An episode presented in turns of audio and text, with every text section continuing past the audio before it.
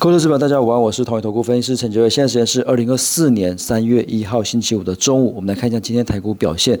今天我们指数表现的是比较小幅震荡。今天早上解盘的时候，我们就讲哦，这个外资的一个部分，它的一个买盘可能会比较没有那么延续，因为美元指数在转强。那所以这边来看的话，我比较建议聚焦在内资股的部分。那确实哦，今天外资的呃态度可能不会太过于积极，尤其是台积电跟联发科今天的表现就。看得出来，外资这边可能是有稍作调节。台积电呃，今天是有跌破五日均线跟十日均线。那联发科的话，他是呃来到了。一一一零左右，那一一零这边是蛮尴尬的，因为联发科今天是开高走低。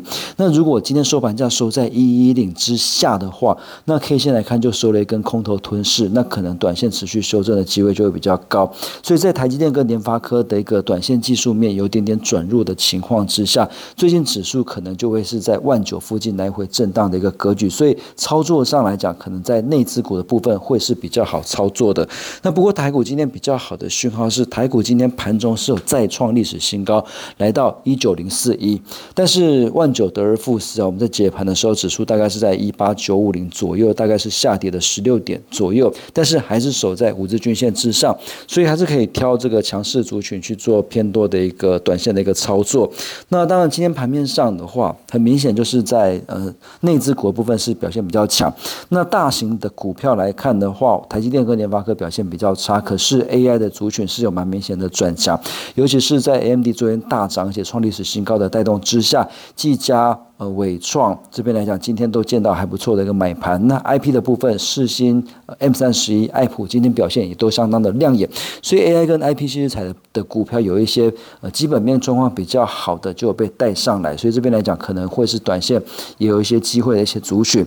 那另外就在散热的部分哦，今天双红跟广运都很强。折叠手机的部分，新日新跟兆利今天表现的也相当的亮眼。那另外 A M D 的概念股，包括嘉泽、建策、华擎跟双红今今天表现的也都相当相当的好，那另外一些零星表现的个股，像神机，这个主要是反映高股息的一个呃成分股的一个部分，那。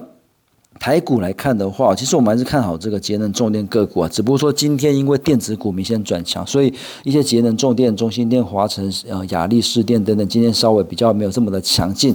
可是呃台股这边来讲，短线看起来就是一个资金的跷跷板。电子强的时候，船产就稍微比较弱；那电子弱的时候，团船产就可能会比较强。所以重电节能重电族群，我们还是持续的一个呃看好，呃社会整个政策的一个部分啊，基本面掌握是相当的乐观的。那电子股的部分。那当然，AI 这边是被 AMD 带起来，可是，在一些次族群的一个部分呢，比较明显见到就是在，呃，散热的一个族群是表现的相当的亮眼哦。所以像是这个，呃，双红啊、广运啊，其实今天表现都相当的强。那另外就是在折叠手机的部分呢，一直以来都是今天的今年的一个重点。那折叠手机当然就是因为。二零二四年，研调研调机构预估，二零二四年折叠手机的出货量会在成长三十八 percent，那所以占全。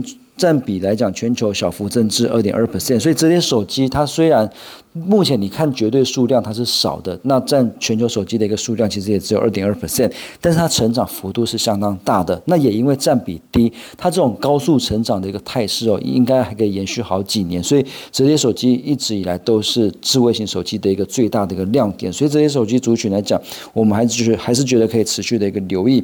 那另外就是在。